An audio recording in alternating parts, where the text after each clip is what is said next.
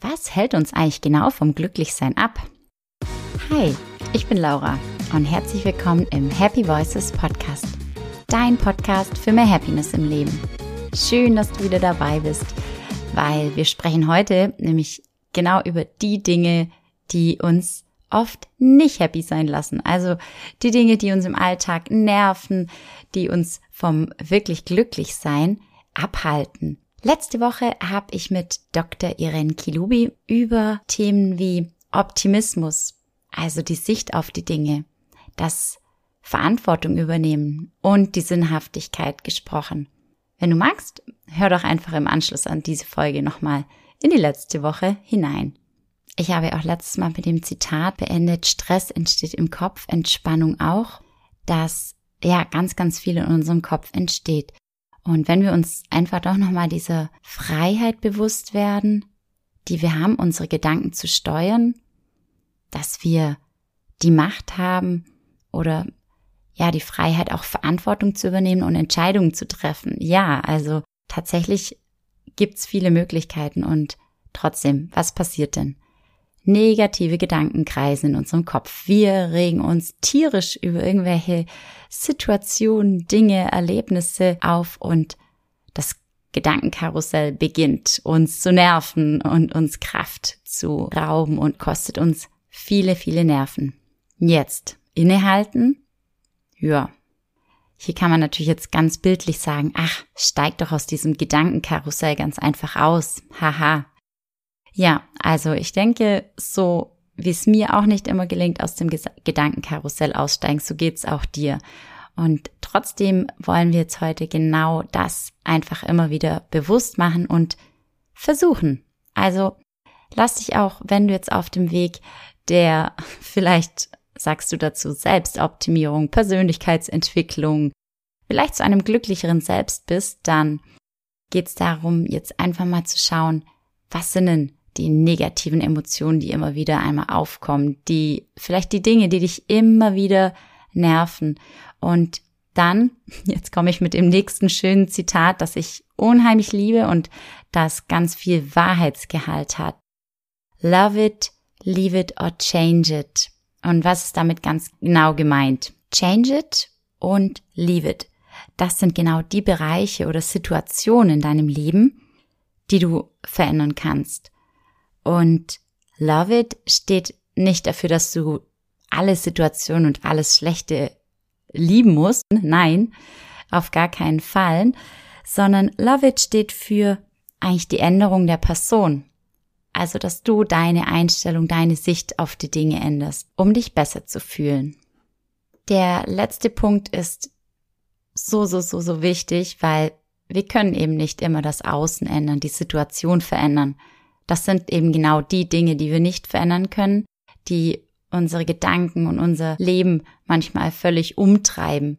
Und deswegen hat dieses Love It so ein unheimlich großes Potenzial für das Glücklichsein, für dein Glücklichsein. Beginne jetzt einmal den Radar einzuschalten, deinen Einflussradar.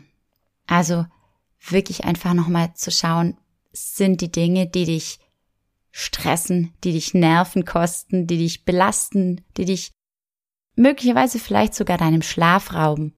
Sind das Dinge, die du beeinflussen kannst? Das ist sozusagen die Zone eins. Also ja, alles, was mit dir selbst zu tun hat. Vielleicht Reaktionen, wenn du im Stress bist, dass du ein ganz anderer Mensch wirst, dass du ähm, dich plötzlich anders verhält, als du es möchtest. Darauf kannst du Einfluss nehmen, das kannst du verändern. Es sind aber auch die Dinge natürlich im Außen, die du beeinflussen kannst.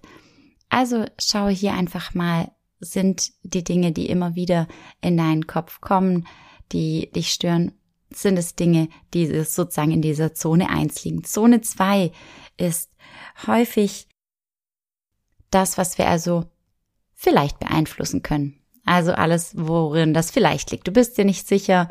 Es geht um den Vorgesetzten, es geht um MitarbeiterInnen, es geht um Kolleginnen, es geht um die, den PartnerInnen oder die Kinder. Also es geht genau um Menschen, wo wir vielleicht manchmal viel zu früh aufhören, Einfluss zu nehmen, weil wir denken, ich habe hier keine Chance weiterzukommen und dann vielleicht auch viel zu früh aufgeben, anstatt ins Gespräch zu gehen und ganz offen über die Dinge zu sprechen. Du solltest aber auch nicht zu intensiv daran festhalten und unbedingt rechtzeitig versuchen, den Punkt zu erkennen, wo die Mühe vielleicht auch dann und die Kraft im Verhältnis zum Ergebnis oder zu dem, was du verändern möchtest, zu groß wird. Jetzt kommen wir in Zone 3, also Dinge, die du nicht beeinflussen kannst.